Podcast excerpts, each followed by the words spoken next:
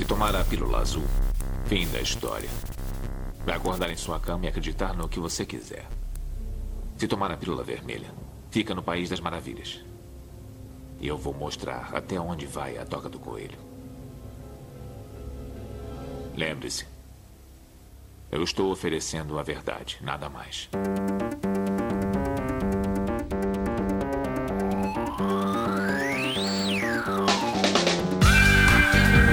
Magicando.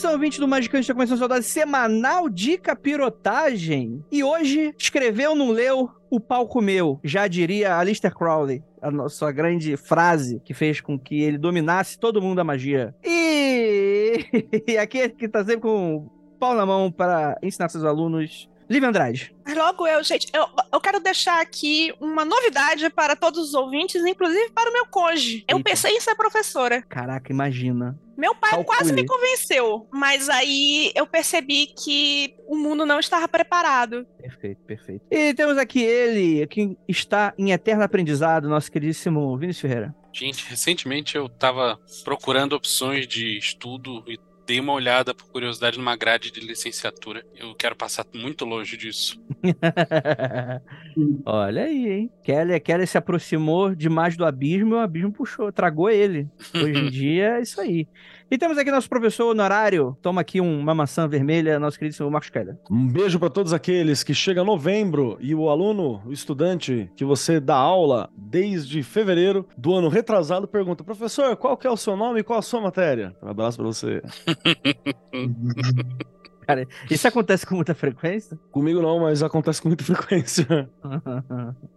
É porque você marca a sua presença, todo mundo sabe quem é você. Exatamente. Olha aí. E hoje temos uma convidada incrível que vai, vai nos ajudar a desemaranhar, afinal de contas, pedagogia e magia. Como é que a gente coloca informações na cabeça das pessoas da maneira mais tranquila possível? Queria que você se apresentasse, nossa queridíssima F. E aí? Oi, galera, eu sou a F, gênero fluido, mas bem sapatona, assim. E eu sou professora na escola Inspira, e a Inspira usa magia e ensina magia, usa magia para ensinar e ensina magia. É meio que por isso que eu tô aqui hoje. A gente vai destrinchar como é que se faz esses processos. Acredite se quiser, a gente não deixou a porta aberta e a F entrou. Ela foi convidadíssima porque, cara, inclusive esse tema, ele é dificílimo. Ele é um tema muito complexo da gente... Então a gente precisa de especialistas aqui. A- acho que essa é a pauta que eu li e mais boiei na vida. E, e estamos falando de alguém que grava um podcast de magia, né? Que é, né, tem assuntos simples, né? Simples, simples. E a gente vai falar mais sobre como aprender magia, ou como a magia pode te ensinar alguma coisa, logo depois dos recadinhos, e a gente já volta.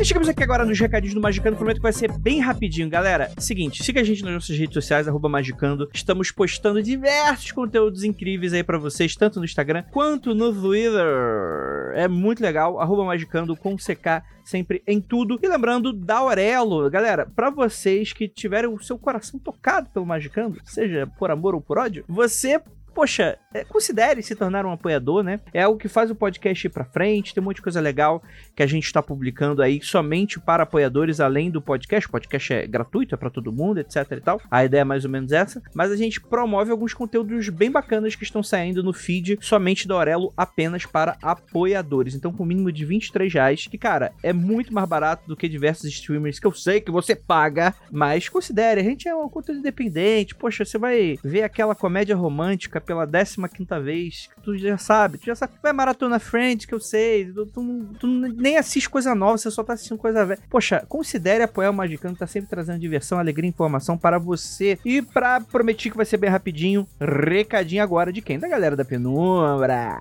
Se por acaso você não estava sabendo, vai ficar sabendo agora. A Penumbra tá lançando livro novo, como a gente está comentando aí nas últimas semanas, naquele esquema bacana de pré-venda. O livro é o Ocultismo Sensato da Dione Fortune. E se você não conhece o livro, normal, porque ele é inédito no Brasil. E se você não conhece Dion, que volta e meia a gente tá falando aqui no Magicano, tudo bem. O resumão é que ela foi uma das ocultistas mais importantes de todos os tempos, criou um sabor da magia que é só dela, aquele temperinho Dion Fortune, fundou uma ordem discreta, é, fez de tudo na vida, né? E no site da Penumbra tem uma mini biografia dela. Se você quiser dar uma olhada, eu vou deixar aí o link no post para você. O livro O Ocultismo Sensato é um livro compilado de artigos sobre temas variados e passa por meditação, numerologia, ética, ceticismo, vidas passadas, um monte de coisa. O tema central é como você, estudante praticante, pode usar o bom senso, a lógica, a metodologia para saber no que e em quem você vai acreditar. E melhorar seus estudos e sua prática mágica, né? E como são 19 capítulos, o Venâncio mandou aqui os nomes dos três que ele mais gostou para dar aquele gostinho. Capítulo 5, Meditação e Psiquismo, porque dá uns parâmetros para a gente entender, por exemplo, se uma visão é real ou se é viagem na maionese. Capítulo 9, Karma grupal em sociedades ocultistas, porque tem umas visões importantes sobre como lidar com a vivência em sociedade discreta. E o capítulo 18, Padrões de julgamento, porque tem umas dicas boas para fugir do rolê do Kleber.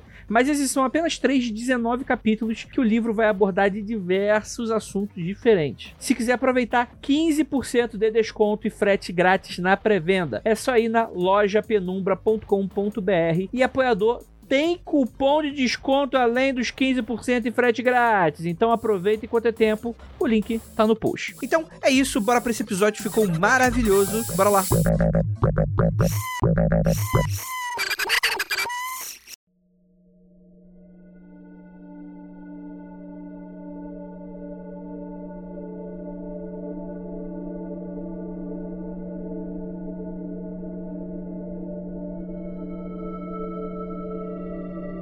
Pessoal, antes da gente começar aqui no tema, deixa eu dar uma pequena luz nesse mundo de escuridão. A gente tem a magia, que em resumo, bem breve, equivocado, de certa maneira enviesado, a gente tem que a magia é a prática que se baseia na crença de que é possível influenciar o curso de acontecimentos e produzir efeitos na realidade material de acordo com a própria vontade, que é algo que não define para todo mundo a mesma coisa. Mas vamos embora. Né? E aí a gente tem a pedagogia, né, que trata-se de um conjunto de métodos e técnicas de ensino que tem como objetivo compreender a educação, assim estruturá-la para a aplicação prática na formação de jovens e adultos no âmbito educacional. Ou seja, é aquele momento sala dos professores. É um meta-ensino. Como a gente faz para ensinar melhor as pessoas? Como que a informação entra na cabeça? Eu, eu acho que é assim que eu entendo pedagogia, mas apesar de não ser pedagogo, mas é algo que a pessoa precisa para dar aula. Então, acho que deve, ser, deve ter alguma importância aí nesse meio de caminho. Eu queria muito puxar o Keller nesse sentido, porque eu acho que é uma oportunidade, porque toda vez que a gente está gravando Magicando, Keller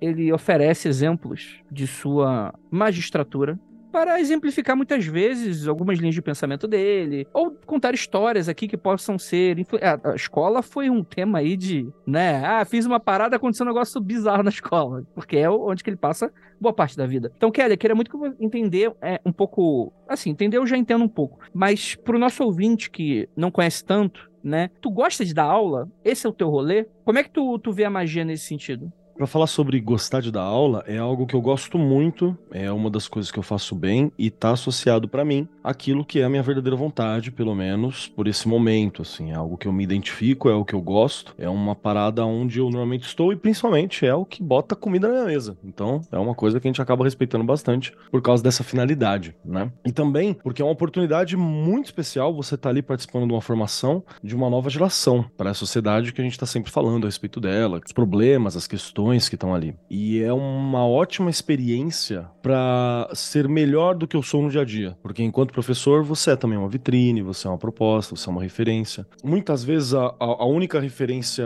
como cara mais velho na vida de uma galera, porque eu tô, tô, na periferia, a gente sabe que os pais na periferia não existem, né? Periferia é um, é um rolê onde normalmente você tem mães, então já tive estudante, né, aluninhos e aluninhas que um dos maiores desejos dele era passar a mão na minha barba, assim. Era esse o rolê, porque não, não, não tinha esse acesso. Então demorou um pouco para cair essa ficha, mas é algo que eu, que eu me identifiquei muito bem. Tem dias ótimos, tem dias mais ou menos, tem a burocracia, tem um monte de coisa que tá ali, né, para dar uma, uma, uma amortecida nesse processo. Mas no geral é algo que eu gosto muito e que, modéstia bem à parte, é algo que eu fiz e faço muito bem. Então, para mim, me interessa muito o processo da educação. Sem contar que é realmente mágico como você pode, com um apanhado de palavras ou um apanhado de, de direcionamentos, de instruções, auxiliar alguém, né, armar alguém, equipar, ferramentar alguém para que ele possa fazer mudanças próprias dentro da própria vida, né? Para que essa menina, esse menino, essa criança possa construir a proposta que tem. E uma das coisas que me faz mais acreditar no processo de educação é uma, uma questão bem simples que eu estava discutindo em sala não tem muito tempo. É, eu dou aula na periferia, eu dou aula para um dos colégios acho que um dos melhores colégios da minha cidade, assim, de longe, né? Tanto em valor quanto em quem eu tô atingindo, com quem que eu tô conversando e por aí vai. E dou aula num dos colégios mais na periferia da minha cidade. Então eu tenho realidades distintas, né? E é louco como estudante é estudante. Essa é uma, uma questão importante, né? Estudantes são estudantes. To, nos dois lugares, salvo as suas, as suas especificidades. Mas uma das coisas que eu falei muito pra galera da, da periferia é, é olhar para eles e falar assim, ó, eu dou aula para uma galera, né, com grana que tá com a vida feita. Tem alguns alunos, alguns alunos, né, que estão com a vida feita. Tipo, se não fizer nada, né, vai continuar o trampo do pai, o pai tem uma loja, a mãe tem um esquema, tem um comércio, e tá tudo bem. E eles querem estudar. E aí, na periferia, uma coisa importante é que eu lembro pra molecada. Eu falo assim, gente, eu moro aqui do lado, né, eu me relaciono com pessoas dessa vila, eu tô nessa vila há muito tempo, eu estudei na escola que tá ali do lado, né, eu tô por aqui também, essa é a questão. Eu venho daqui, o que vocês comem, eu como, a água que vocês bebem, eu bebo, né? Se acaba a força aqui, acaba para mim. Eu tô na periferia, né? Eu estou inserido na região periférica, no extremo leste. É isso. E aí, uma das coisas que eu converso com eles é dizer que não existe ascensão social, eu desconheço vamos falar que não existe, eu desconheço, forma de ascensão social que não passa pela educação. Você tem o crime, só que toda a galera amiga minha que escolheu o crime morreu. Quem tá vivo, tá vivo porque saiu do crime, né? Um, inclusive, conhecido de todos que estão aqui. É, só a F que não teve prazer, ou desprazer, talvez. Porque saiu do crime. Os outros, oito tiros num canto, foi preso no outro rolê, foi, né, pra cá não sei o que, puxou cadeia ali do lado, foi morto por alguém da família, foi morto por um parente, foi morto por alguém que tinha interesse. A única forma de ascensão social e de mudança de vida que eu conheço passa pela educação. Então, se isso não é magia, você ajudar a pessoa a ter o ferramentário para mudar materialmente, inclusive, a vida dela, poucas coisas são, né? Isso dá uma boa exemplificada. E eu queria saber um pouco da sua história, F. Como é que você veio parar aqui? Como que eu vim parar aqui? Eu, tipo, como que eu virei professor, na real, assim, eu acho que é um, um ponto-chave. Eu odeio escolas. Eu cresci numa escola que era uma escola particular e eu era bolsista e eu era inteligente mais para o meu próprio bem e eu sofria muito bullying na escola. Assim. E aí é, eu comecei a fantasiar com a perspectiva de uma escola que fosse diferente daquela que eu estava vivendo, que para mim era um péssimo exemplo de uma escola, sabe? Então, eu tenho um problema muito grave com essas burocracias, com, com o modo como a escola é pensada como um panóptico, sabe? Uhum. Como um espaço de controle das pessoas, assim. E à medida que eu fui crescendo, eu fui ficando cada vez mais anarquista. E esse tema foi retornando em vários momentos, sabe? Eu tive uma formação é, formal, assim, em informática eletrônica, depois em filosofia, eu não formei nada disso. E eu fui acabar, acabar na gastronomia, e aí eu formei. E hoje, para mim, é como se tudo fosse encaixando nesse sentido, sabe? De entender que o aprendizado é uma pesquisa, sabe? E que a gente tem que ter uma postura de participação radical em relação à vida. Eu acho que a educação é uma arte, sabe? Educar é uma arte. E a gente pode escolher que essa arte seja espetacular, interativa ou participativa, sabe? Eu acho que a melhor educação parte desse princípio da participação radical porque eu não vejo como, tipo, você coloca o conhecimento na cabeça de outra pessoa. Apesar de que algumas coisas precisam ser comunicadas em vários momentos, né? A pessoa precisa aprender técnicas específicas, precisa aprender é, movimentos mentais mesmo, assim, né? Em algumas, em algumas atividades, tipo matemática. Você precisa aprender lógica, você precisa aprender como que as coisas funcionam, Sim. mas eu entendo que a maior parte das coisas, na verdade, está nas camadas internas das pessoas. E a uhum. gente tem um processo meio de escultura de lapidar e mostrar o que tem de beleza dentro desse material bruto que é a pessoa, sabe? Uhum. É, e aí, por conta disso, foi que eu virei mandei o, o e-mail pro Magicano e falei assim, ah, foda-se, vambora, sabe? Porque eu acho que a participação radical é, é isso, assim, é você aprender que você é um sujeito político, todo mundo é um sujeito político, e que se a gente não pensar a nossa vida, alguém vai pensar a nossa vida pela gente, sabe? É, então, meu, minha vontade é justamente de conseguir que as pessoas se libertem dessas capturas que a sociedade coloca pra gente e que impedem a gente de fluir, sabe? Como pessoas que podem mudar. A, a sociedade está sempre tentando transformar a gente numa engrenagemzinha, sabe? E eu acho Planificar, que né? educar é, é, eu acho que educar é tornar essa, essa engrenagem um fluxo, sabe? Tornar essa engrenagem um rio que a pessoa possa se transformar, sabe? Uhum, perfeito. Acho que é isso que eu tenho para dizer a respeito. Não, acho que isso é muito bom, né? E eu gosto muito quando você fala dessa palavra. É muita coincidência isso, né? Não tinha relação com esse episódio, mas eu tive uma uma reflexão essa semana sobre esse aspecto panóptico das escolas, né? As escolas Uhum. funcionam na prática e na teoria, em dado momento, como uma prisão mesmo. Você vai ter todos os horários regradinhos, você você sai em algum momento, né? Mas você precisa voltar no dia seguinte, né? E aí tem tudo aquilo, o portão fecha atrás de você, você tem inspetores Pedido pra ir no banheiro, pedido É, pra voltar do banheiro. circulando no corredor. bala, você compra influência na escola com bala. É aquele mundo do Another Break on the Wall, né? Perfeito, perfeito. É, Não é, não é um pensamento novo, né? Pelo contrário, Não, né? pelo contrário, né? É antiquado demais. Na verdade, a escola, como a gente entende agora, é uma variação da ideia de, de aprendizado que se tinha desde a Idade Média, mas aplicado à, à Revolução Industrial, né? Você colocava todo mundo numa sala para. É uma instrução, né? É, é, é uma instrução. É, é literalmente você está querendo transformar a maior quantidade possíveis de pessoas, não em seres pensantes, mas em participantes da máquina toda que era a industrialização naquele momento. E não foi mudado aquilo. Você precisava capacitar tecnicamente pessoas para uma fábrica. Nem só. Eu acho que sim, tá, tá ligado capacitar a cabeça, claro, mas é domesticar corpos. Esse é o rolê principal, assim. Sim. Você quer domesticar a estrutura de corpo. Corpo é potência, corpo é vida, não há magia sem corpo, tá ligado? Ah, vou fazer uma magia astral, ok, a partir do corpo, assim. Ela é a parte da potência de vida que a gente tá falando. Tanto é, se você pegar qualquer exercício mágico, absolutamente qualquer um, ele vai passar por você ou privar ou estimular partes do corpo, ou privar ou estimular alguma questão do corpo, ou tá ligado a algum jejum, comer demais, festejar, dançar, gnose, essa porra toda passa pelo corpo. E ali você tá domesticando corpos. É para mim, é pra pessoa entender que inclusive o corpo dela e as funções do corpo dela não são dela, são da sociedade ou de um grupo maior. Você quer ir no banheiro? Você não vai. Você quer levantar? Você não vai. Você está ocultando a capacidade da pessoa de fazer qualquer coisa e conformando ela numa perspectiva social que às vezes não é, não é nem justa, sabe? Exato. E essa é a minha grande preocupação, assim.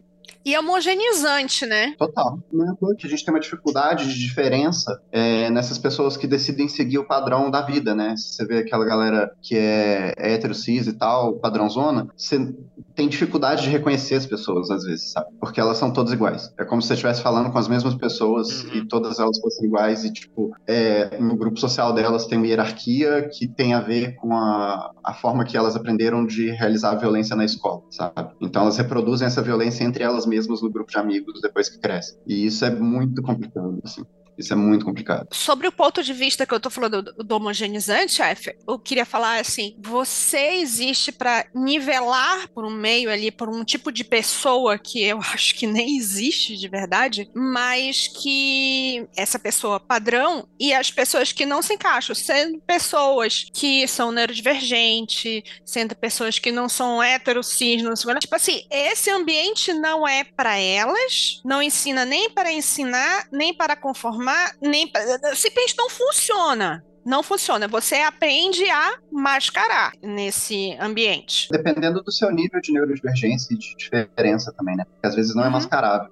E aí você sofre violência. Pessoas com passabilidade passam a mascarar e aí sem passabilidade sofrem. É, e quem tá mascarando tá sofrendo também, né? É, pois é. Eu tenho um, um amigo que recentemente se entendeu com uma pessoa não binária, assim, que tentava ser a pessoa perfeita, sabe? É, a gente tava até trocando ideia ontem sobre isso. Exaustivo. E é, é uma coisa que uma hora quebra, sabe? Uma hora a pessoa quebra e, e não dá conta mais. E aí a vida dela perde o sentido e ela tem que se reconstruir no próprio sentido. E eu acho que isso vem muito do medo do abandono das pessoas também, sabe? De ficar sozinhas. Mas quando, quando você quebra com isso, é o momento em que você vai estar menos só. Porque você vai ser. Você vai ter pessoas autênticas que estão com você. E não pessoas que estão com você por causa da, sei lá, sua posição social ou da expectativa, né, que, que colocam em você, né? Vai ser uma pessoa que não vai me gerar problemas, aspas, né? Então, a partir do momento que ela se torna uma pessoa divergente, se eu ficar com ela, eu vou ser marcado como, no mínimo, simpatizante. Segundo,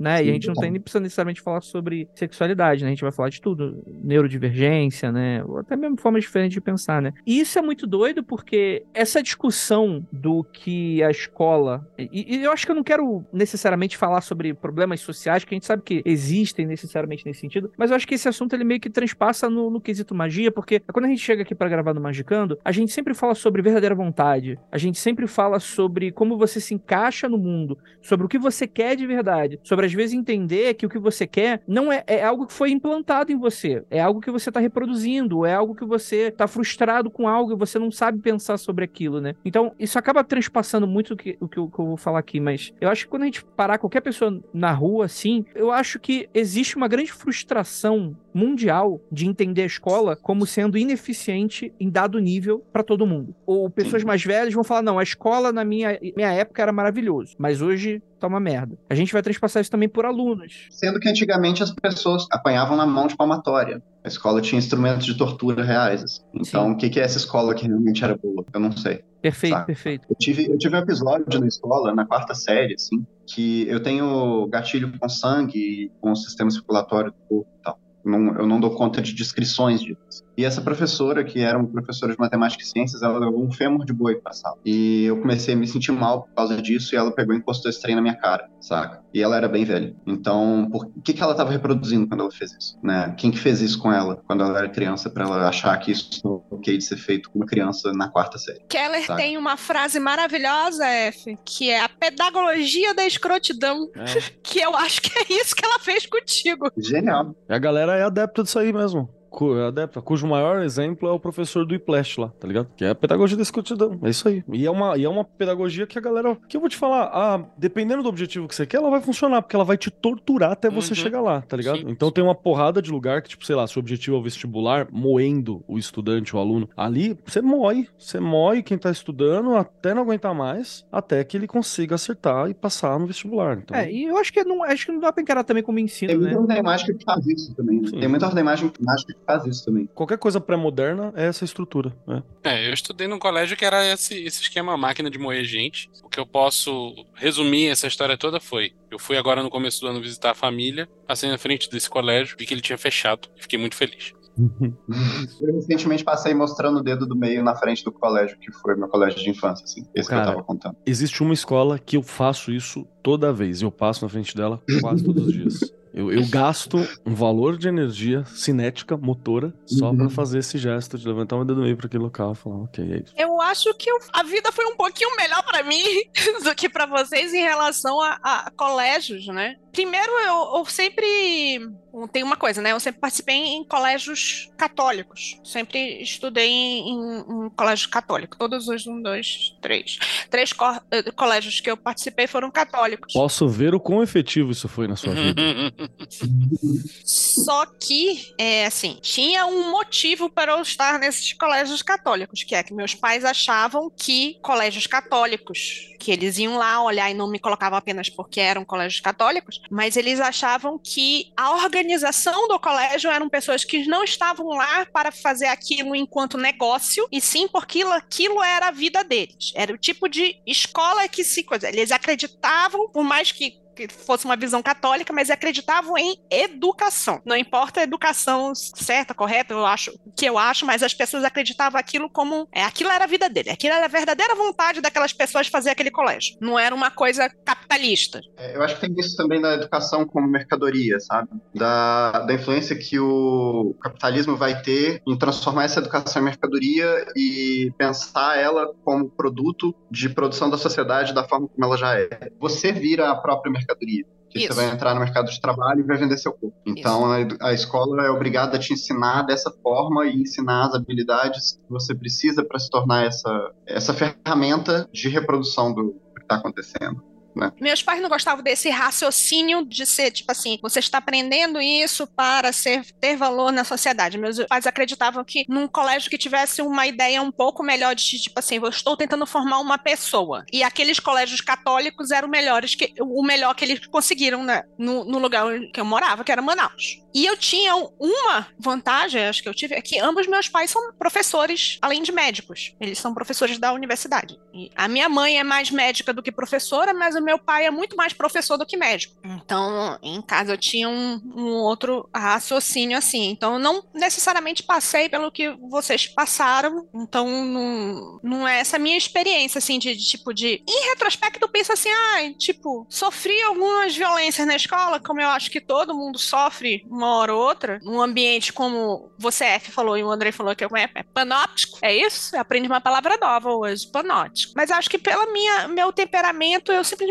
tipo assim, foda-se você e continuava andando, sabe? Mas não é pra gente falar da nossa vida pessoal do, do, do, do, do, da, da escolar. Vamos voltar Grupo pra de apoio dos fudidos pela escola. Grupo é de isso. apoio das magias da escola. Mas aí eu acho que tem uma coisa que a gente pode puxar a respeito disso. Hum. Que é como a magia te defende num ambiente de destruição de corpos, né? Cara, excelente. Isso é algo que eu vejo que poderia ajudar. Assim, eu, eu entendo o Magicando não como uma ferramenta para menores de 18 anos, apesar de ser Isso que eu ingênuo ia achar que.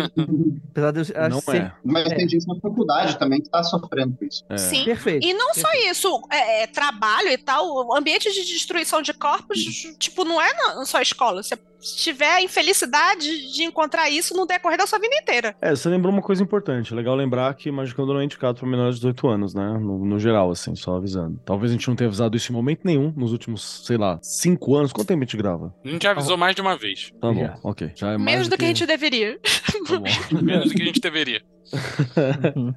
é, então, mas, mas fala aí, F, qual é a tua perspectiva sobre isso? Eu acho que é a questão da participação radical que eu estava falando antes. É por isso que, para mim, a feitiçaria performática é importante. Que ela te coloca no mundo sem, sem se fechar no círculo mágico. Né? Ela pretende fazer magia fora do círculo mágico. É, é muito fácil você fazer magia quando você está num ambiente controlado. Mas é mais complicado quando você está na vida e você precisa usar a sua magia para se proteger, sabe? Usar a sua magia para desviar de, de riscos, usar sua magia para dissolver conflitos. Então, eu acredito que o conhecimento mágico que a gente tem, ele precisa ser usado no cotidiano. Né, ele precisa ser usado na vida. E eu acho que isso parte de um processo de participação radical. Você, como pessoa, tomar a decisão de que você vai radicalmente participar de- dos processos da sociedade ao seu redor. Então, é, como que você faz, por exemplo, para ir numa assembleia de condomínio em que as pessoas estão brigando e o que, que você faz a respeito disso, sabe? Como que você entra pro DA da sua faculdade e usa sua magia para reformar a forma como, como os professores estão tratando estudantes dentro de uma faculdade. Eu acho que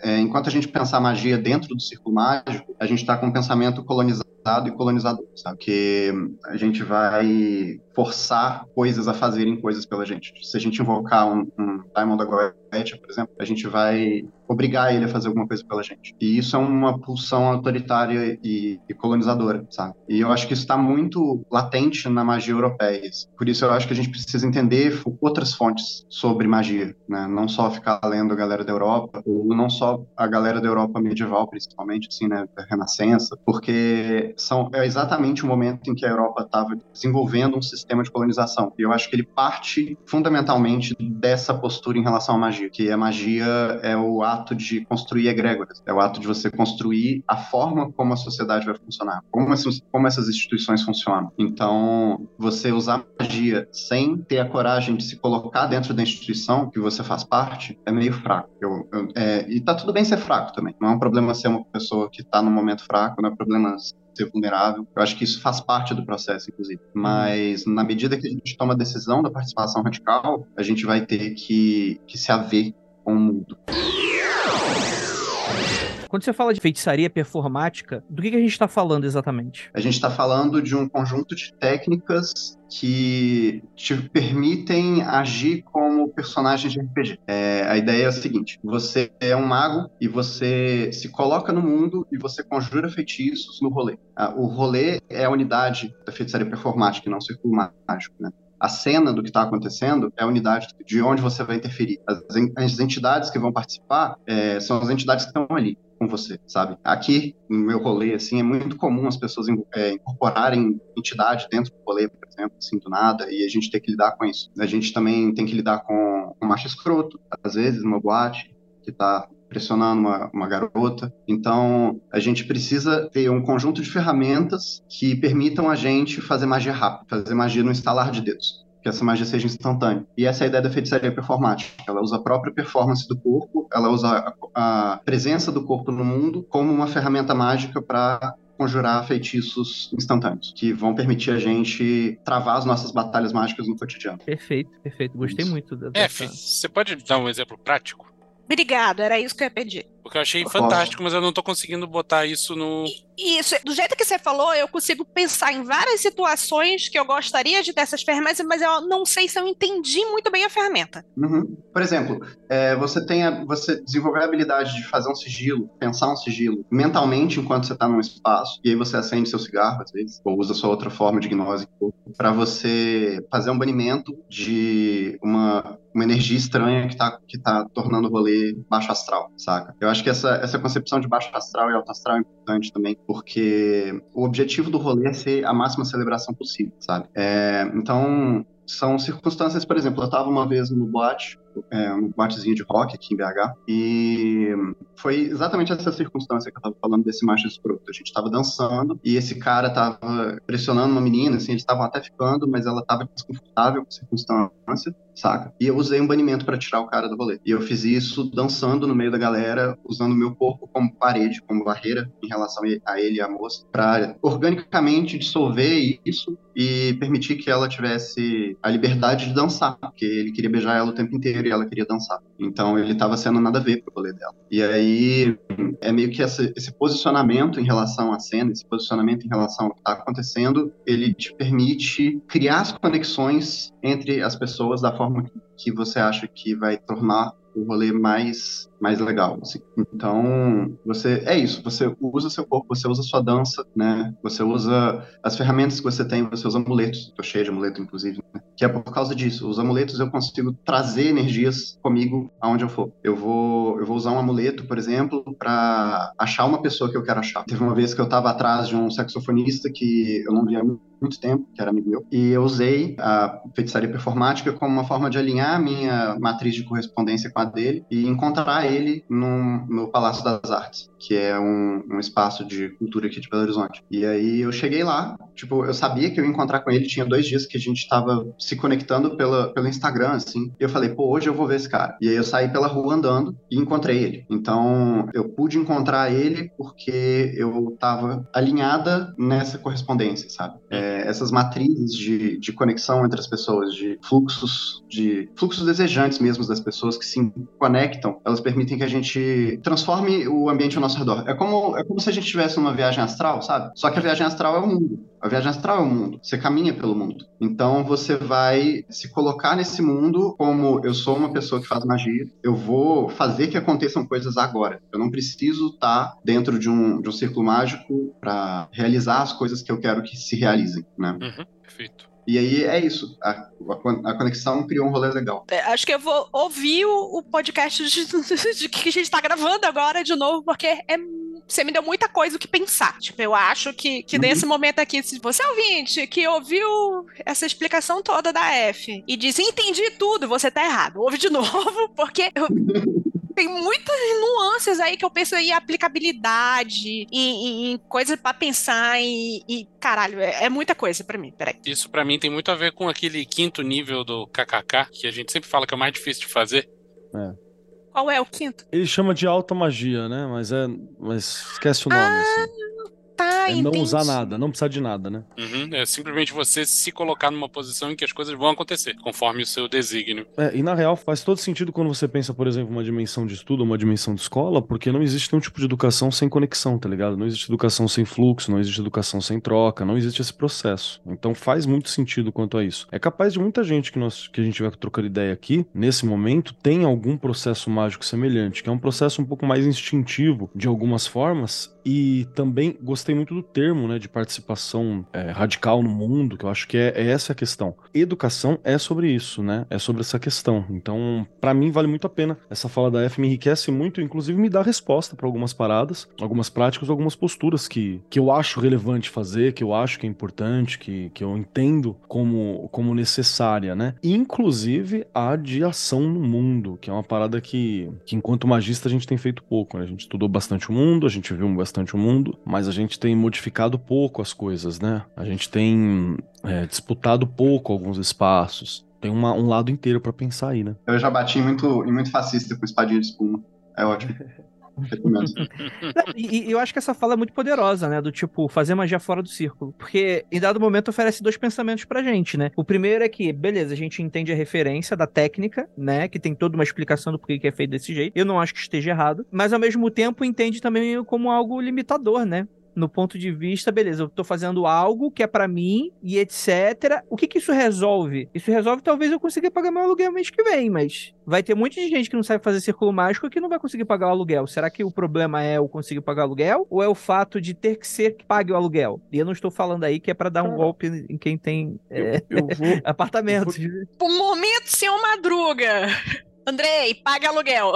Eu vou te levantar até uma outra parada, assim, que ele é um pouco distinto. A gente tá acostumado a lidar com. Isso é, isso é um fenômeno moderno, não é um fenômeno. Ah, exclusivo, né, do rolê mágico tal, não é uma crítica aberta assim. Mas é engraçado que nós somos um, um, uma galera que a gente pede democracia, a gente pede outras questões, mas a gente tem vivido pouco nos espaços democráticos em geral, né? Essa tem sido uma das conversas dentro das bolhas progressistas, por exemplo, que a gente tem sido muito progressista, a gente tem sido muito né, pensado como o mundo tem que ser, a gente tem trabalhado muito essas teorias do mundo de dentro de casa, no relacionamento com pessoas metafóricas, né? Então, como eu acredito que as pessoas metafóricas deveriam se comportar. E se você está trabalhando em educação, a última coisa que você tem acesso é uma pessoa metafórica. Você tem 40 alunos numa sala de aula que são pessoas reais, né? Você tem 40 é, estudantes ali presentes que são pessoas complexas, reais, com as suas idiosincrasias, olha aí, com um monte de coisa distinta que tá ali trabalhando, trabalhando junto. Que, que, ocorre também aí o descolamento da realidade, né? Porra, não tem como falar. Porque, beleza, você, na teoria, tá lá, tá o livro, ele explica como é que o mundo funciona. É. Só que, cara, às vezes tu tá lendo um livro do, do século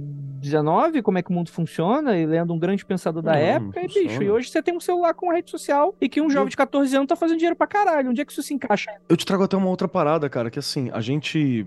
Você é atrevido, hein? A gente tá fazendo umas análises sobre, sobre rolês mágicos que elas são oriundas de uma realidade que não é América Latina, que é uma coisa específica. Uhum. Né? Aquilo que é falado sobre uma magia europeia não funciona aqui, aquilo que é falado sobre a magia estadunidense não é exatamente o que funciona aqui, aquilo que é falado da magia uhum. africana vai ter muita coisa parecida, mas não é exatamente o que tá aqui. Né? Uhum. Né? Aquilo que é falado da magia árabe tem muita coisa, mas não é exatamente o que tá fazendo aqui. A gente tem uma série de coisas específicas que são da América Ibérica, né? Que a América Latina também é um termo, é um termo feito pela, pela galera, né? América Ibérica foi um outro termo que foi proposto num período por uma galera mais daqui, dizendo que seria essa junção da América Portuguesa com a América, com a América Espanhola. Então a gente tem uma, uma necessidade de gerar algo que tá aqui, que atinja essas pessoas que são pessoas reais que estão ali presentes, né? E tem um ponto também que é importante lembrar. A, acho que a F é muito feliz quando ela fala que não tem problema se você se sentir fraco ficar no tal do círculo, né? Que a gente tava falando. Acho que também faz parte, porque há uma insegurança, há um pôr à prova também, né? No, quando você tá para fora, né? E a gente entende que às vezes a gente tem medo, a gente tem receio, tá tudo bem. Mas manter essa perspectiva de que você tem que agir no mundo, né? É importante Sim. você agir no mundo. Você pode tentar agir no mundo de casa? Pode, mas você não tá vivenciando o mundo. E aí é muito legal, que eu adoro ver a, a galera, a galera nos, em redes sociais em gerais, a galera falando, porque assim, os magistas, né? Os à esquerda, à direita, o não sei o, o que. Ocultismo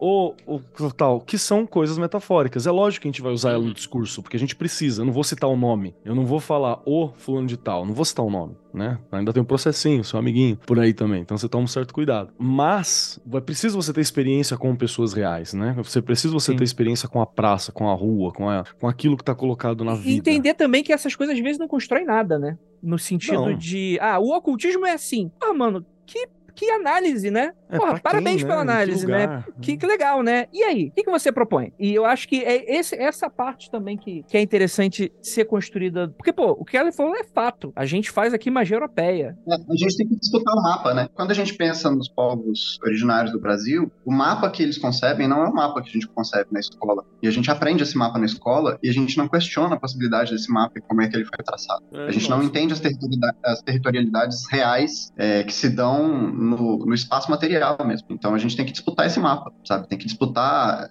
tem que ter, sabe? O que é uma demarcação? Onde tem uma demarcação? Sim. E todo espaço de disputa tem reação, né? E aí você tem que estar preparado também, que é onde eu entendo também que nem todo mundo tá preparado, nem todo mundo quer. Aí beleza, fica dentro do círculo. não- acho que não é uma crítica necessariamente. Mas é porque tem muita gente que com essa vontade de voltar com esse afã, mas não se coloca na frente. E eu acho que é importante ter isso também. É importante também a gente não empurrar a pessoa na frente. Quer ter a crítica? Uhum. Então vamos ficar a gente na frente. Beleza. A, a gente aqui gravando Magicando, acho que funciona a parte como isso. A gente tá debatendo e criando e elaborando, e fazendo coisas. Às vezes sai um avantier aqui, outro ali. Às vezes sai outras coisas que a gente pode estar trabalhando ou não. Mas é, é interessante isso. E quando o Kelly fala sobre ter magia europeia, etc e tal, beleza. Cadê os. Tem tanta gente prolífica, tem tanto magão de Facebook que faz e acontece. Cadê o material dessa galera? Que é Uhum. diferente, que pensa diferente. Cadê, sei lá, falar uma idiotice aqui, mas cadê a porra do Saci Pererê na porra dos, da, da- da tua prática mágica, saca? Tipo, ah, mas isso funciona, sempre Tem a funcionou. desvalorização do nosso folclore, né? Tem essa desvalorização do nosso folclore até na própria educação. Quando a gente vai aprender sobre mitologia brasileira, a gente aprende com folclore. Todo o resto é mitologia e o nosso é folclore. Por quê? É, E às vezes também, mitologia, às vezes pode ser até problemático, né? Porque lida com algo que tá morto, né? Às vezes, né? E tem nações indígenas. Pra eles não é mitologia, pra eles é o dia a dia deles, né? E aí é foda, né? Que a gente, por exemplo, tava vendo, eh, talvez até fuja bastante do assunto, o, a grande religião que usa Aruasca, que briga por política, é tudo bolsonarista. Tipo, e aí tá os Yanomami sofrendo isso. Quer dizer, é uma parada completamente descolada da realidade. Eu até trago que esse ponto que você trouxe faz muito sentido. Porque é uma galera que ama o indígena, metafórico. Uhum, Pau é no cu do indígena real, sacou? Ah, eu amo o Sim. cigano, o romani. Metafórico, o calé, metafórico. Ai, meu espírito cigano. Foda-se o cigano real, né? ah, tá se eu fudendo, amo. né? Você sacou? É, é, então, assim, na real, você trouxe, mas ela faz sentido, porque é parte da estrutura que a gente tem aprendido, defendido, reproduzido. E, de novo, às vezes você pensa assim, mas não é culpa tua, porque você foi ensinado que essa é a estrutura, você foi ensinado a pensar assim, essa é a única alternativa que você pensou de ensino. Você nunca questionou também, porque não foi te dado nem as ferramentas necessárias pra Uhum. fazer esse questionamento. E aí, o ponto. E aí entra a onde gente- educação, né? É, aí é o ponto que a gente fala sobre E que entra a magia na educação também. Eu acho legal, assim, vocês estão me ajudando a separar educação de domesticação. Exato. Adestramento, perfeito. né? Adestramento, domesticação. Behaviorismo. Behaviorismo. É porque behaviorismo tem um- uma outra carga, né? Aí, tem uma carga que talvez confunda algumas pessoas. Mas a ideia da, da domesticação e da educação me deixa pensando assim: a educação que vocês estão dizendo tá mais pra uma coisa tipo ensinar a pensar, Ensinar a viver também. ensinar a viver, ensinar a pensar.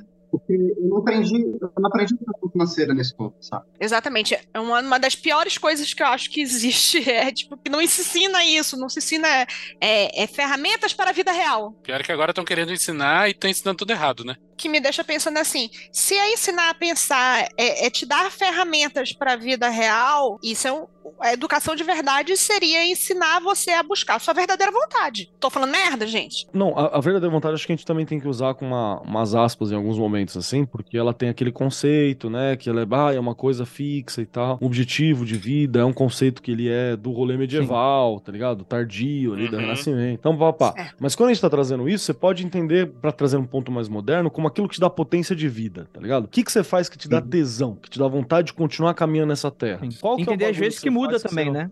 É, muda. muda. Qual que é o bagulho que você faz na terra que você fala assim, caralho, isso aqui. O que que é seu êxtase? Onde que você encontra ele? Êxtase. Êxtase é uma boa palavra. Perfeito, é isso, sim. Quando, pelo menos quando eu utilizo verdadeira vontade, é mais nesse sentido que eu levo. É aquilo que é o tesão, a existência, o que, que me dá prazer, o que, que dá o êxtase, né? Isso eu acho que é o rolê. E, e é preciso que a gente desenvolva isso na galera do futuro, na galera do amanhã, porque senão você vive uma vida sem prazer. E eu tô levando isso pro geral. Né? Porque você acaba achando que viver é aquela folha pálida quando com cor cores aguadas ou pastéis e não as cores que você pode utilizar para pintar a tua vida, né? Porque é aquilo que você aprendeu. Nossa, excelente. É, excelente. É, é aquilo que você aprendeu. Tem uma pergunta. Ok, vocês me apresentaram a essa ideia de participação de, de feitiçaria radical. Desculpa, eu tô falando todo confu tô toda confusa em relação aos teus termos, porque eu fui apresentada agora, tá, F? Mas essa participação radical mágica da realidade e, ao mesmo tempo, a gente deixou aqui claro que a nossa escola, ou pelo menos a maioria das escolas, é de domesticação não de aprendizado. Então, onde eu busco isso? Entendo que não vai ter necessariamente uma escola, mas tem um caminho? Tem alguma coisa que eu possa buscar? Tem, tem caminho. Eu acho que você pode ler sobre, mas o ler também é um. Tipo, um livro só serve enquanto ele te transforma. Se a leitura não está te transformando de alguma forma, eu acho que é melhor fechar o livro e ler outra coisa. É que tem muitos tipos de leitura, né, também, né? É, Tem leituras e leituras. Mas eu acho que, assim, eu acho que encontrar pessoas que já fazem isso e conviver com essas pessoas é importante, sabe? Porque existem essas pessoas que participam radicalmente da vida e elas vão saber te guiar em ser você às vezes. Eu acho que você consegue um- porque é uma relação de, de mentoria, assim, de uma certa forma, sabe? Mas não, não no sentido é, vertical, em que você tem um professor e você tem os aprendizes alunos, né? Eu detesto essa palavra aluno, inclusive, porque é sem luz, né?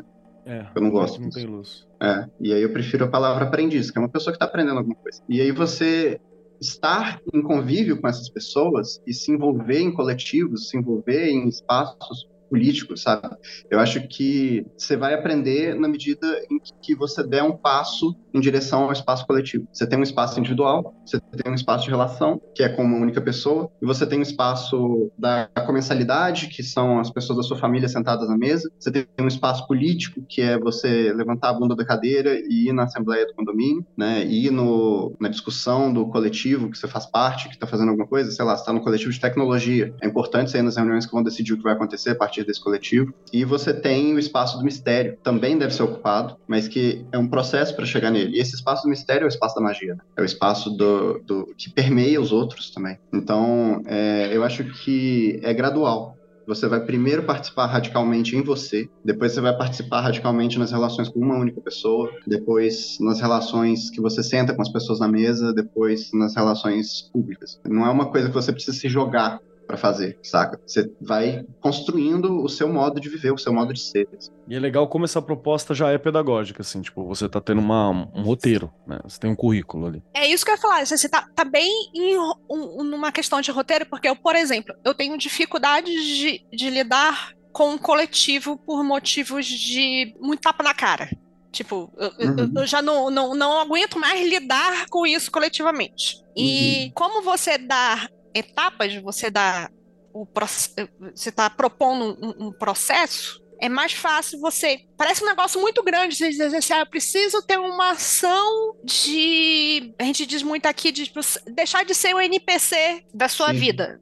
Então, é, parece uma coisa muito grande. Por onde eu começo? Por, por onde tudo? Você está me propondo uma quebra por etapas que parece ser muito factível, ou pelo menos mais factível do que um dia acordar e falar: a partir de hoje serei o Patolino. Entendeu?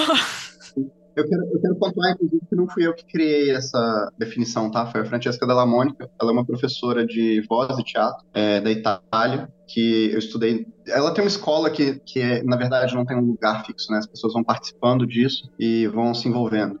E está relacionado ao que eu estudei de voz, que são, que são também arquétipos das cinco vogais. A gente pode falar disso depois, se vocês quiserem. Mas essa proposta desses espaços cênicos que existem é da Francesca, não é, não fui eu que inventei. Então, eu queria só pontuar isso. Quem quiser saber mais sobre o assunto, se você pesquisar lá no Google Francesca e a- o aspecto dionisíaco da voz, você vai achar os materiais em português sobre o assunto.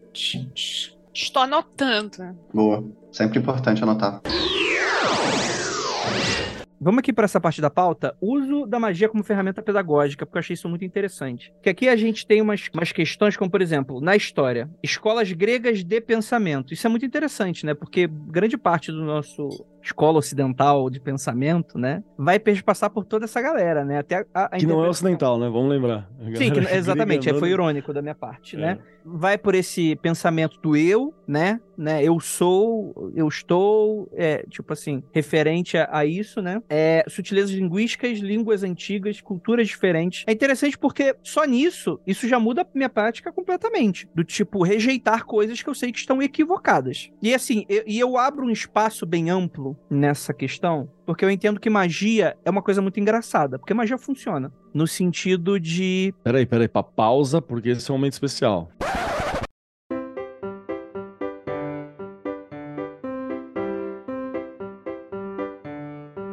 Faz, sei lá, cinco anos, 600 programas. Primeira vez que o Andrei fala magia funciona. Interessante. o sorriso de orgulho do Vinícius. Não, eu só tô pensando é que o Keller cortou o Andrei depois da vírgula. É mais? Verdade. Ele tem um mais agora, né? não, não tem mais, não. Não, não, não tem mais nenhum. Por favor, eu vou pedir agora ao nosso editor maravilhoso, nosso agiota, corte isso e guarde como um vírgulas. Isso será usado no futuro. Com certeza essa frase será usada no futuro. O Andrei falando, magia funciona. Magia funciona, questão não é essa. Minha questão que eu quero levantar é, independente da parte teórica ser toda completamente cagada, e eu tô falando isso por enquanto só na parte histórica. Ah, porque a magia original da Tábua de Esmeralda que veio da Atlântida, que passou pro Egito, e aí Moisés tirou do Egito os grandes conhecimentos sagrados, né? Parece. Não, isso aí é história especulativa do esoterismo ocidental. E, e bota especulativo nisso. É, na verdade é mais. É, tem mais especulativo do que de história aqui, né? É, tem sim, story é com S só. Story, de Toy Exatamente, Story. né? História, história sem fim. O meu ponto é, magia funciona independente dessa parada toda tá errada. Mas eu acho que isso não me satisfaz, magia funcionar. Isso não diz também que essa galera tá certa. Isso diz que tem coisas, tem processos que acontecem que a gente não entende. E eu acho isso muito maluco, como tem uma galera que senta em cima de um livro de, do século XVI e fala: olha só que grande pensador que eu vou levar para minha vida em 2023? Deixa eu fazer um Keller explaining aqui do Andrei. Você tá dizendo que magia funciona, ela é uma habilidade humana, só muda a interface, que é uma interface cultural através do tempo. Ou não? Eu fiz uma interpretação livre. Eu acho que é uma interpretação válida. Eu acho que dá para interpretar isso do que eu falei e eu concordo com isso. É que essa parada, né? Tem uma galera que, ah, não, porque é, magia é ciência, magia é arte. Só que arte e ciência ou seja lá o, o, tipo de informação que você quer, ela cresce, ela muda, ela vai para frente. E tipo, e essa galera tá parada. Isso me incomoda um pouco. Não pelo fato dessa galera tá parada, porque foda-se, é a vida de cada um. Ah, entendi. É Mas tem uma galera que segura no... junto, saca? Belo é a estátua grega, branca, como Perfeito. eu imagino que ela seja. Perfeito. Não Perfeito. aquela estátua grega que parecia que caiu de uma, um carro da Vai Vai, né? Que é como ela era na época da Grécia Antiga. Perfeito. Tá. Perfeito. Fala aí, F. É, eu acho que cabe a gente falar duas coisas que eu tô tentando lembrar agora porque é TDAH. Mas eu acho que é o pensar que magia é um processo pessoal. E tem uma outra coisa que é a magia também é um processo da consciência. Então, quando a consciência está focada em fazer magia, ela não tem como estar tá focada em observar a si mesma para saber o que, que ela está fazendo. E eu acho que isso é parte do problema. A gente não consegue descrever a magia com precisão, assim, porque uma outra pessoa não pode estudar a nossa cabeça enquanto a gente estiver fazendo magia e a gente também não pode. Tudo que a gente pode fazer é anotar no nosso grimório lá, fazer as notas do jeito que a gente gosta ou qualquer coisa e depois tentar entender porque vai ter um inconsciente participando desse desenho ou dessa, desse texto que a gente escreve sobre o que a gente está fazendo. Eu acho, eu acho que é um pouco isso, assim. A gente tem coisas que ressoam com a gente e coisas que não ressoam. É, eu acho isso ótimo, né? Porque às vezes quando tu vai, é. principalmente pra área mágica, né? Tem alguém dizendo como deve ressoar em você. Ou quando deve ressoar em Sim. você ou entendendo você como um processo de evolução espiritual, só quando aquela coisa muito específica que ressoou nele vai ressoar em você, e não é exatamente isso que acontece. O né? nome disso é religião. É na hora então, que alguém uhum. alcançou a iluminação para um formato e você fala que esse é o único formato possível. Né? Então eu tenho uma péssima notícia pro Magão que diz que não tá numa religião. Eu preciso aqui colocar o meu agradecimento à F, porque ela conseguiu agora colocar em palavras, uma coisa que eu sempre senti e nunca consegui falar, e eu não consigo nem repetir o que ela disse, só que me tocou no fundo do meu coraçãozinho. E o Andrei desligou o meu vídeo porque ele não aguenta mais olhar pra minha cara. Mas vamos lá. É, magia pode ser usada como uma forma de ensinar conceitos e habilidades? Isso é muito interessante. Porque, na minha concepção, agora talvez mais autoritária, porque eu acho que às vezes tem livro de magia que deveria começar com uma mensagem tipo livro de RPG. Do tipo, se você tem o que ir até tanto, talvez não seja coisa pra você, porque tem gente que não vai conseguir. O Venâncio é bom pra falar sobre esse ponto, viu, Andrei? Só como assim? É, porque o, o quanto você acha que você aprendeu conceitos complexos ou contato com línguas antigas ou sutilezas Ah, linguísticas do português, ou introdução a culturas diferentes, mesmo que errada pelos olhos europeus, através do, do, do Não, rolê nesse sentido, eu acho que a magia é uma, é uma baita parada pra você se aprofundar em diversos temas, mas coloco aqui a ressalva de que qualquer assunto em que você se aprofunde o suficiente vai ter esse mesmo efeito. Se você fosse aprofundar, sei lá, minha mãe é uma especialista em confeitaria. Ela Confeitaria magia. pra cara. Hã? Confeitaria magia. É, então, beleza. E, e ela vai lá e ela se estuda pra cacete, ela se, se aprofunda, e por conta disso ela aprendeu a falar francês e, e outras coisas. Por quê? Pra ser confeiteiro tem que, tem que falar francês? Não. Mas ela vê tanto material de pessoas que produzem conteúdo naquele idioma e tal, que ela vai lá e fala: quer saber de uma coisa? Vou aprender essa merda. E com magia é a mesma coisa. E com RPG é a mesma coisa. E com história em quadrinho é a mesma coisa. Qualquer coisa que você for estudar a fundo, você vai invariavelmente se enveredar para assuntos que têm uma relação paralela. Calha de magia tem muita ligação com filosofia, idiomas, história e N outros assuntos que que parecem ser coisa de gente cabeçuda. Não necessariamente. Mas assim, eu acho que magia pode sim ser uma porta para drogas mais pesadas, mas não, não é o único tema que tem esse, esse privilégio. Mas eu acho que a magia tem uma particularidade específica que é interessante, que é uma inteligência que não é só intelectual, saca? A gente no Ocidente valoriza muito o intelecto e tem outras inteligências que a gente poderia valorizar também. Eu acho que a magia entra aí. Ela entra no, numa absorção sinestésica do conhecimento, sabe? Quando, quando você tem uma paisagem poética, né, uma visualização, alguma coisa que você está vendo e que você quer transmitir para outra pessoa, e você está falando especificamente com aquela pessoa sobre aquilo, você vai comunicar mais do que você comunicaria se você não tivesse um interruptor. Então, as nuances do tom da voz, elas comunicam paisagens, sabe? Elas comunicam imagens. A gente consegue passar pela voz uma imagem para outras pessoas. É, eu tenho um exemplo interessante, assim, que foi quando eu cantei em público a primeira vez, assim, e uma das imagens poéticas que eu tinha é que eu estava cantando como, como uma feiticeira nórdica, assim, em cima de um penhasco com o mar batendo embaixo, sabe? E uma chuva torrencial caindo. E uma das pessoas da plateia veio me falar que ela viu isso, saca? Então a gente consegue, pela voz, por uma voz é, potente, a gente consegue transmitir coisas que a gente vê, coisas que a gente sente. E isso, para mim, é o ponto-chave. É, a magia ela é um processo de, de descamar a pessoa, sabe? Então eu vou usar ferramentas mágicas para que ela tenha experiência sinestésica de alguma coisa, porque a gente trabalha melhor com imagem. A nossa neurologia está ligada de uma forma em que as imagens é, reagem no nosso corpo e, e o nosso corpo cria imagens também. As coisas que nos afetam por imagens na nossa cabeça. Eu entendi como conceito, que eu, pelo menos acho que entendi Uhum. como conceito que você está falando, mas colocando isso na prática de sala de aula, como que você poderia aplicar isso? Por exemplo, em vez de dar uma aula chata de história, botar todo mundo fazer uma viagem astral até o passado e todo mundo experienciar aquilo na pele, como que, como que funcionaria? Olha, eu usaria LARP. Especificamente para essa ci- circunstância que você está falando. É, para quem não sabe, LARP é Live Action Roleplay. É um acrônimo, escreve em minúsculo. E que é um jogo de representação que ele é parente do RPG, mas ele se, ele foca no, na corporalidade, né? Ele foca na experiência corporal do, que está acontecendo. Ele é um, um jogo participativo e você pode, por exemplo, dar para essas pessoas personagens da época, falar com elas assim, olha, vocês vão é, interpretar esses personagens e descobrir por que, que os conflitos daquela época aconteciam da forma que aconteciam e vivenciar isso na pele. Eu, eu acho que tem isso também, né? De tipo, você precisa deixar que a pessoa participe. Você não vai ensinar simplesmente é, projetando na pessoa. Você vai ensinar é, colocando a pessoa no espaço, com você, Uhum. né?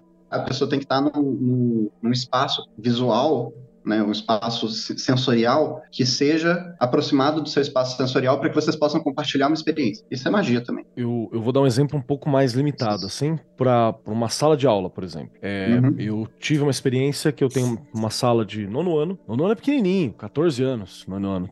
Tá ligado? Alguns Uhum. talvez 13, porque tá no comecinho. E tem uma coisa que chama muita atenção dessa galera, que é trocar ideia com eles sobre Primeira Guerra Mundial, Segunda Guerra Mundial. É uma parada que chama muito, né? E a gente tem uma historiografia que é uma punhetação de, de, de guerra e, e de- Nossa, desse, né? Essa coisa, ah, a guerra, o orgulho, o Hitler, a dominância, não sei o que, que é uma porqueira, né? Que é uma parada assim assustadora. É- é- qualquer professora, você, se você der aula de Primeira Guerra ou de nazismo, Segunda Guerra, na estrutura padrão, você vai criar uma paixão por esses temas na galera. É, é direto. Em nazismo Sim. especificamente, porque a imagem, vamos lembrar que mago, né, a- a- em latim a imagem é, foi uma das origens prováveis pro nome mago. Então o mago é aquele que cria imagens, né? A pessoa que, que, faz, que é magista é aquele que sabe criar imagens. A, a F acerta incrivelmente, né, quando ela lembra dessa habilidade que a gente tem e dá uma primazia pra isso. Então, na hora que você vem com essa força, você tá trazendo o, o que a Segunda Guerra, o que a Primeira Guerra tinha, que é essa imagem muito forte da dominação. Então é muito bacana, por exemplo, uma das paradas que eu faço é introduzir a Belle Époque, que é uma coisa bonita, a gente dá uma olhada, o que estava acontecendo nos outros eixos fora da, fora da Europa, né? O que estava acontecendo nas dominações nos terrenos da, do continente africano, China, né? Ásia e por aí vai.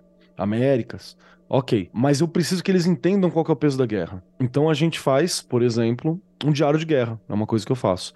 Eu recorto o papelzinho, eu explico pra ele como é o diário e falo assim: ó, vocês estão indo para a Primeira Guerra Mundial, lutar no fronte de batalha pelo país que vocês quiserem, e vocês vão fazer um relato pra mim do que vai acontecer, de como foi esse processo da guerra. Dá uma pesquisada, desenvolve. Isso é um trabalho pra casa, porque às vezes nos 45 minutos de uma sala de aula, eu não tenho liberdade pra desenvolver como eu queria, mas ele precisa desenvolver isso. É incrível como tudo que vem depois, Genial. porque é, eu não tô falando pra eles serem um general, eu não tô falando pra eles serem um representante do país. Eles são pessoas que vão vencer a guerra. Então, por exemplo, tem uma estudante, né, que ela resolveu fazer, é, que ela é uma enfermeira. O que ela tá descrevendo ali, na imaginação dela, que veio da imaginação dela, da pesquisa dela, é incrível. E aí, um outro menino colocou que ele era uma menina esperando, né, tá em casa, esperando a- o irmão que resolveu ir pra guerra. Que ele tem essa Nossa. experiência. Primeiro, é a primeira vez que ele experimentou um outro papel diferente daquele que foi relegado pra ele pela família, pela genética. Isso é um outro rolê muito legal, né? Que ele tá experimentando ali, então fantástico. Tá se descobrindo, talvez, vamos ver como é que fica essa, essa, essa questão, mas você tá vendo ali ele fazendo essas experimentações. E ali tá, tá dizendo todas as. a- aquela moça que tá esperando na guerra, que gostaria de estar fazendo mais coisa, mas não pode, que não tem outro papel, que não tem outra escolha. E saiu uma série de relatos muito interessantes. Muito interessantes. Nenhum deles fala que a guerra é bom. Porque não é, você entendeu? Na hora que você experimenta aquilo a partir do ponto de vista de quem venceu a guerra, não é. E aí saem os diários, mal bonitinhos, trabalho, alguns colocam fotos. E é engraçado como de, sei lá, 20 alunos que eu tenho naquela sala, três sobreviveram à guerra, todos os outros são diários que foram encontrados. Porque eles entenderam que morre muita gente na guerra, morre muita gente inocente, muita violência acontece. Acabou a glorificação de guerra. Sacou? Entenderam que guerra é uma merda. É, é bem simples, assim. Isso foi. E, e realmente é uma aula falando, e aí eu dou as aulas normais sobre estrutura, que é o que vão ser cobrado, né? Que é o que no- nos vestibulares. Dou estrutura, mas na Uhum. lateral eu tô trabalhando essa questão da imaginação e da imagem. Então é uma proposta, sem contar que a escrita é uma ferramenta poderosíssima, né? Pra mexer com a nossa consciência, né? Com o nosso trabalho. O que eu gostaria, no estado, eu consigo fazer o LARP. No estado de São Paulo eu tenho liberdade para fazer o o- um LARP, Sim. assim, uma estrutura legal. Numa escola particular, de sistema, é um pouco mais difícil. Mas, vamos lembrar, se a gente tá trampando dentro do rolê magístico, hackear a estrutura desse sistema também é proposta, né? A gente também não fecha com o sistema, não. Exatamente. Você, tá- você tem que saber subverter, que hora que você troca, que hora que você fala, que hora que você vê, né? Quando você joga com, quando você joga contra, isso é parte. Esse seu trabalho do diário aí de guerra, por exemplo, eu imagino que não seja tão difícil de implantar, seja qual for a escola, né? Rapidinho. Mas tem um detalhe. Eu sou o cara que eu faço todos os cadernos. Se eu tenho 30 alunos, eu vou fazer os 30 cadernos. Porque eu tenho o meu encantamento enquanto eu tô fazendo, né? Eu quero que a pessoa mergulhe, eu quero que a pessoa dê valor. Eles têm que verem que não é um caderno que eu comprei, é um caderno que eu fiz à mão. Que é pra dar valor. Então tem uma outra coisa que aí é meu. É parte do meu, meu rito pra dar um aprofundamento, né? Mas você entende que tem possibilidades? E, é, a ferramenta é muito forte. É uma ferramenta de construção de imagem, uma ferramenta de construção de narrativa, é uma ferramenta mágica. E a aula é um ritual, né? Toda aula é um ritual. Ela começa com a entrada do professor, e aí você fecha a porta, que é, de certa forma é o círculo do que vai acontecer dentro da aula. E aí você vai ter professores que são competentes em falar lá na frente e vai ter professores que não são. Mas se esses professores que não são competentes em falar na- lá na frente usassem outras linguagens, talvez eles conseguissem Nossa, transmitir sucesso. mais. Sai modificada, como no ritual, né? Você sai uma pessoa modificada daquilo. Heller, você diria que esse caderno que você trabalha para os teus alunos não faz parte desse ritual, não é um foco que você está dando para o aluno, para o aluno te dar. É, é, é, tipo, esse pequeno prop de, que você dá para eles, na verdade, talvez é o que deu o um chute na bunda pro cara perceber, ó, isso daqui é uma coisa diferente, isso é uma coisa que eu vou me dedicar mais, isso é uma coisa que, o tipo, é um, um foco do tipo, presta atenção nisso daqui, isso aqui é importante. E tem algumas coisas simples, sei lá, por exemplo, com uma, uma salinha de, de sexto ano, eu já trabalhei com eles, é, sexto ano em história vão estudar um pouco de escrita cuneiforme, né? Uma parada assim, os primeiros alfabetos e tal. Cara, pega o biscuit, a gente faz alguns símbolos de escrita cuneiforme e eu falo para eles traduzirem da escrita cuneiforme uma palavra de um desejo que eles têm. O que, que eles mais querem? Eles sigilizam na plaquetinha, assim, e carregam. Eu faria, faria uma, coisa, uma, coisa, sobre essa coisa das escritas também, que eu acho que seria interessante, que é falar para eles fazerem mensagens, para eles trocarem mensagens de bilhetinho uns com os outros. Perfeito. Mas a única coisa que eles podem fazer é nessa nesse alfabeto, nessa linguagem. Então eles vão ter que aprender a fazer, tipo, vão ter que aprender a escrever em runas, por exemplo. Perfeito. E isso abrange a cabeça, né? Ele abre, assim. É. E te tira daquele estado de dormência, né? Nesse da escrita que eu fiz, por exemplo, eu lembro de uma, de uma pessoa, né, um estudante, que ele colocou coragem, é uma coisa que queria ter. E fez um, e fez um, um amuletinho que ficava pendurado na mochila, escrito coragem, que é algo que ele sempre lembrava queria ser uma pessoa mais corajosa. Uhum. É um amuleto, você entendeu? Você fez um amuletinho com a molecada, aprenderam escrita com uniforme, entenderam como é que funciona, fizeram a lição, fizeram um amuleto e daqui a 20 anos não vão lembrar qual letrinha é qual letrinha, mas vão lembrar o que é escrito com uniforme, que povo usava aquilo e tal. E que aquilo talvez foi importante para ele ali, sacou? Olharam ali uhum. e falaram: ó, oh, esse aqui é uma muletinha, é uma coisa importante. Então tem umas coisas muito pontuais e muito simples que você faz em qualquer lugar, qualquer realidade, assim, sabe? Com pouca grana, que dá para dar um para dar um impacto. O ideal, óbvio, é ser financiado. É, né? são, esses feitiços, são os feitiços instantâneos, né? Você faz uma pequena coisa que vai gerar um resultado que às vezes é gigante, né? Porque esse menino com o de coragem, ele, se ele sentir medo na rua, por exemplo, ele tem alguma coisa a qual se apegar, tipo, eu vou ter coragem, eu vou trazer essa força que veio dessa construção energética da egrégora da minha sala de aula, então eu vou acessar essa egrégora em outro lugar e vou trazer essa força comigo. Mesmo que a pessoa não, não saiba que isso é magia, ela vai fazer magia intuitivamente, porque a magia tá na gente. Magia é pra caralho sabe? isso aí. Perfeito, perfeito, gente. A gente falou muito de magia para ensinar, mas em ensi e ensinar magia? Vocês já se, se viram nessa situação? Eu acho que o Vinícius já teve nessa situação, mas não pode falar nada aí por, por motivos ah, de. já, dei, já, dei, curso aqui, anunciado no Magicando e tal. É verdade. Não, mas eu tava pensando numa coisa mais no sentido de mais prático. Mas os, as aulas do Magicando foram práticas mesmo. Como ensinar magia, assim? Porque é, é, difícil, né? Porque alguém fala assim, e aí, explica aí. Toda vez que alguém fala aí, explica aí, como faz, me dá um peido mental. É para isso que serve a iniciação. Para a pessoa ser capaz de perceber uma coisa que ela não percebia antes. É. Então você faz alguma coisa com a pessoa que vai atravessar ela por energias que vai mudar ela. Por exemplo, quando eu fiz minha primeira aula de canto, e é uma, uma metodologia meio mágica também, tá? É, a Francesca não admite não, mas ela é. Eu fiz aula com a Isa, que é uma aprendiz da Francesca. E o que que acontece? Na primeira aula, ela me pede para descrever a história da minha voz, o que que eu fiz com a minha voz ao longo da minha vida, e depois ela me pede para fazer na vogal I, que é a vogal da identidade, um improviso enquanto ela toca o teclado. E aí no final eu chorei porque eu fui atravessada por todas essas coisas que amputaram a minha voz ao longo da minha vida. E eu descobri a minha voz de novo. Então, agora eu sei, eu, eu escuto o que é a voz das pessoas politicamente, porque eu fui atravessada por essa iniciação. Então, é, o, próprio, o próprio processo de você construir o rito da aula é, e de você pensar nessa, nesse, tipo, como eu faço as pessoas escutarem mais, verem mais, né? Porque é isso, a magia é esse esforço da consciência. Então você tem que ampliar a consciência da pessoa. O ensinar magia é fazer isso, é ampliar a percepção da pessoa para as coisas sutis. E isso não necessariamente tem, tipo, não necessariamente você vai ver espírito, sabe? Mas talvez você sinta eles no seu tato. Talvez você escute, enfim, é isso. Isso, isso que a falou, eu acho muito pertinente. Eu acho que tem duas, tem três coisas no ensino de magia, pela minha experiência. Uma é falar da teoria. Às vezes é necessário. Sim. Pra você quebrar a barreira inicial, pelo menos. Ó, você vai fazer, sei lá, uma técnica X. A história da técnica X é tal, pioneiro da técnica X é tal, foi desenvolvida pelo fulaninho e pelo cicraninho. Hoje em dia, o, jeito diferente de fazer é esse e esse, você pode inventar o seu próprio. Beleza. Essa é a base do negócio. Existe a parte Uhum. de ensinar a técnica. Ensinar a técnica, na maioria dos casos, é extremamente simples. Você não leva mais de cinco minutos transmitindo esse conhecimento da técnica. Uhum.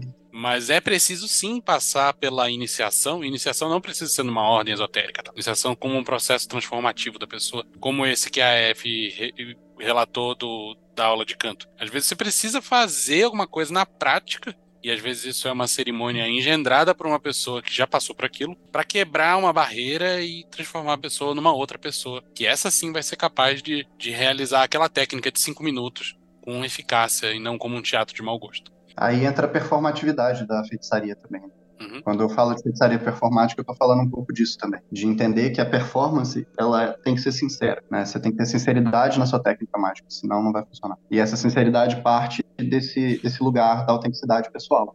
Eu, eu acredito que a gente pode ensinar técnicas específicas para as pessoas, mas elas nunca vão aplicar da mesma forma que a gente. E não é desejável que elas apliquem as coisas que a gente ensina para elas da mesma forma. Elas têm que encontrar o caminho delas, porque a magia delas vai funcionar como a magia delas. E eu acho que isso é importante de entender também. É, não adianta eu ler um milhão de livros e tentar copiar exatamente o que está acontecendo ali, sem pensar em como eu construo um ritual. Porque isso, ficar dependente dessas ferramentas de outras pessoas é perder a própria autonomia. tá? É, não entender como se constroem ferramentas mágicas é, é dependência. E essa dependência, ela vai te limitar e vai impedir seu processo mágico, em algum ponto. E na maior parte dos casos a pessoa entra no rolê de magia pra diminuir a dependência, né? E acaba Exatamente. ficando dependente de outra coisa. É mais uma questão de você mudar a forma de enxergar as coisas e de se relacionar com o fazer mesmo, do que Uhum. de. Enfim. Perfeito, perfeito. Bem, eu, eu acho que isso responde a muito o nosso questionamento que a gente sempre teve aqui, e os nossos grandes alertas e poréns com relação a sigilos e servidores de grupo de Facebook, né? A pessoa quer Uhum. sentar em cima de, ah, eu quero alguma coisa, faz uma parada e não tem nada, não tem um gasto de energia, saca? Não tem um. É uma simpatia, né? É uma uma simpatia, simpatia. não é uma feitiçaria. Eu ainda acho que a simpatia, sendo bem honesto, eu acho que a simpatia ainda tem mais valor, porque a simpatia faz parte de uma egrégora muito mais estabilizada, muito a pessoa sabe o que, que quer, você tem muito mais validade dos seus pares do que um Sim. aquele sigilo feito de paintbrush que tu vê ali com aquelas artes horrendas, que você não sabe a procedência, não sabe de onde vem, não sabe de onde tá indo, e você se joga ali Não no sabe qual meio. que é carga energética daquele negócio. Sim, sim. Sigilos com graves restrições orçamentárias. É, exatamente. O que, que ele vai te cobrar? Exato. Não que, não que o cristão vai te cobrar, né? O cristianismo vai te cobrar pouco, né? Mas pelo menos tu sabe o preço, né? Isso é importante às vezes saber o preço das coisas, né? É isso, gente. Cara, adorei esse episódio. Eu acho que ele é um episódio agridoce, porque a gente percebe que existem formas e que a gente sabe que não vai demorar um pouco pra cair a ficha de algumas pessoas, né, com relação a isso tudo. Mas é que eu gostei muito de gravar, porque eu acho que isso dá uma é um bálsamo pra certas frustrações que a gente tem que, pô, tem mais pessoas pensando sobre isso dessa maneira, né? Eu queria fazer uma pergunta importante antes da gente encerrar. Na verdade, essa foi a única coisa que eu consegui pensar enquanto li a pauta de, ah, eu- isso eu consigo acrescentar. Que é uma pergunta do ponto de vista prático de uma pessoa que se inspire por esses ideais que a gente discutiu aqui hoje e ache que é uma boa implantar técnicas de magia no ensino ou o ensino da própria magia. Como que essa pessoa, que trabalha com ensino, obviamente, pode fazer para conseguir enfiar isso num sistema de ensino em que os pais dos alunos provavelmente são cristãos e que diretor de escola vai ficar enchendo o saco, tal. Como é que é? Pô, tô ensinando macumba para meus filhos, que palhaçada é essa? A aula na minha época era com livro, não com feitiçaria. Como, como, como, como que lidar com isso? Eu, eu entendo que a F trabalha numa escola que é para frentex. Keller consegue dar o balão dele numa escola pública, mas não na privada. Enfim, como é que fica isso? A Inspira não é nem uma escola, não é nem uma escola para crianças, assim, ela é uma escola para adultos. Uhum, É, esse é o primeiro passo. Assim. Eu dou aula para pessoas maiores de 18 anos. já, Exatamente para não ter esse tipo de problema. É, exatamente para não ter esse tipo de problema. Eu acho que tem certas maturidades que a gente precisa para aprender magia, mas quebrar a cara também é bom. Então vai ter muito adolescente quebrando a cara aí, e faz parte do processo. É. Mas eu vou deixar para ela responder. Obrigado, F. Eu acho que uma das, das paradas que a gente tem que falar é justamente que há muitas coisas que estão sobre a asa da magia, segundo o nosso olhar, mas que na verdade são parte da experiência humana que estão sendo renegadas por outros âmbitos da nossa vida e existência. Religião, a amizade, outras paradas. Então não necessariamente você tá falando sobre magia, eu tô falando de imaginação, sacou? Não necessariamente eu tô falando de magia, eu tô falando de criatividade. Não necessariamente eu tô falando de magia, eu tô falando sobre ultrariedade. Não necessariamente eu tô falando de magia, eu tô falando sobre buscar a saída. Não necessariamente eu tô falando de magia, eu tô falando sobre projetar a sua própria vida. Que consequentemente magia fala de tudo isso, sacou? Então é, uma, é, é um ponto de vista para entender. A outra é uma parada que é muito louca, é assim, todo mundo sente muito o que você tá querendo colocar para fora. Então, se eu tô deixando bem claro, tô expondo, colocando o coração, a vontade à prova, mostrando que eu tô realmente preocupado e que eu acredito que essa é uma ferramenta que pode ajudar, uma pessoa minimamente sensível entende do que, que você tá falando. Então ela ouve você, né? Tá um, um pouco mais aberto. Eu tenho uma preocupação genuína, assim, tá ligado? Cada. Ixi, Cada estudante que passa num, num, num, vestibular que ele tava muito atrás, cada estudante que vem compartilhar uma dificuldade, uma dor, é isso. E eu tenho uma série de ferramentas que eu utilizo com eles, né? Deles colocarem para fora alguma coisa que tá doendo, deles fazerem cartas pros seus eus futuros, deles fazerem cartas pros seus eus passados, uma parada assim de exercício. Então tem algumas coisas que eu acho que funcionam. Resumo, dá para você ensinar a coisa sem ensinar a coisa, né? Sem ter o nome da coisa. E eu acho que essa é uma, uma ferramenta de sobrevivência sobrevivência interessante. Né? E isso, por exemplo, Sim. é algo total Latinoamérica, saca? Sem ensinar a coisa, sem ter o nome da coisa. Isso é nosso. Uhum. Isso aí ninguém mais faz. Então é mais uma, uma ode aí, a galera que sobreviveu aqui com a gente. O Keller mandou um Shakespeare aí também de chavado, que é tipo uma rosa por qualquer outro nome, né? Ainda é uma rosa. É isso, gente. Espero que o papo tenha sido muito produtivo para quem tá escutando, porque pra gente, a gente termina sempre esses magicando com meio que a cabeça mil, né? Eu acho que isso é muito maneiro. Então, o que, que vocês acharam? Fala com a gente nas nossas redes sociais. Gostaria muito de agradecer a presença de F, essa queridona aqui que tá aqui com a gente, e pedir para que você dê uma mensagem final que você quiser, e se quiser também fazer um jabá do que, que você quer levar para o uhum. público, fica à vontade. É, primeiro, não esquece de respirar. Eu acho que é uma coisa muito importante. E a segunda é que quem quiser conhecer mais sobre Inspira pode ir no arroba é, escola.inspira do Instagram. É isso. Não esquece de respirar. Respira, gente. Respirem ar puro, de preferência, né? Respirar fumaça é complicado. É isso, gente. Gostaria muito de agradecer a todos vocês que ficaram até aqui. Mandar um beijo para esses apoiadores que estão aqui vendo a, Lívia da Cambalhota aqui no, no vídeo. e é aquilo. Oscar no bode. Praise the Sun para todos vocês.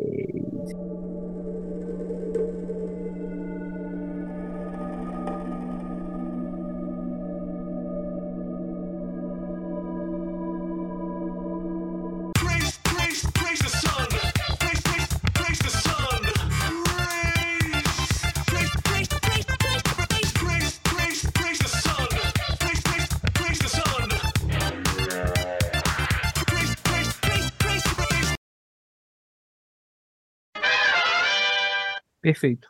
Somos eternos estudantes. Eu ia perguntar se é na Brasília. pra onde tá indo isso, meu Deus? Eu me perguntei assim, nossa, não fui eu que descarrilhei fudidamente agora, foi o Andrei. O Andrei tá perdido, cara. O, Venâncio também, o Venâncio não desistiu ainda, ele tá correndo. Não, eu tô acompanhando tudo que vocês estão falando, mas não. Não, o, o Venâncio, eu estou com uma teoria. O, você deu muita coisa pro Venâncio pensar, o Venâncio está eu tô vendo engrenagens na cabeça dele. O André, eu tô vendo a engrenagem rodar em, em, em falso mesmo. Mas Esse é meu segredo. Parece... Eu não tenho mais engrenagem, tá vazio. O macaquinho do Homer.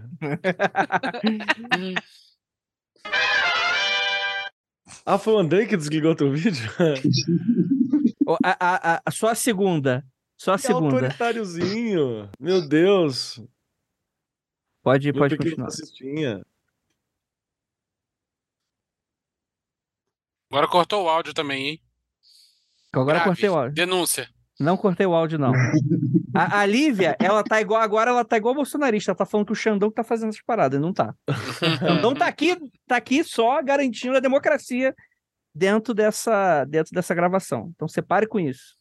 Eu estou sendo, estou sendo censurada só porque Estou sendo censurada. Você, patrão, está vendo eu sendo, sendo censurada só porque eu disse que eu amo o Andrei caindo do muro. É isso. Eu tava tendo um ciricutico aqui porque eu percebi que o Andrei estava tal qual Humpty Dumpty caindo do muro e não estava percebendo. Mas Eu vamos só lá. queria Existe dizer- um muro ali. Eu só queria dizer que eu tava aqui muito sério, tentando prestar atenção no que a F tava falando. E tem um, um, um chimpanzé dando cambalhota na, Lívia, na, na câmera da Lívia. Aí eu tive que desligar o vídeo, porque senão não ia conseguir mais ter é, seriedade pra continuar esse podcast, né? Oi, meu amor. Foi ruim pra você? Cair do murinho? Não, eu não caí no muro. Você caiu do eu tô indo muro. em Você cima do caiu... muro. Não, você deu aquela...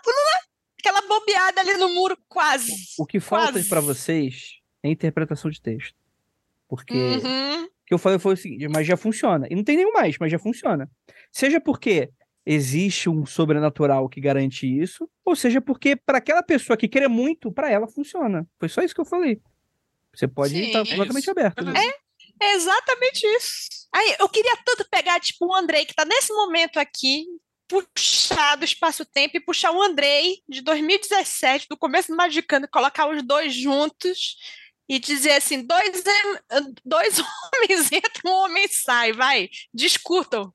Ah, seria apenas um papo muito chato e que os dois iam se concordar, e é isso aí. Porque não mudou tanta coisa assim, não. ah, tá bom, então.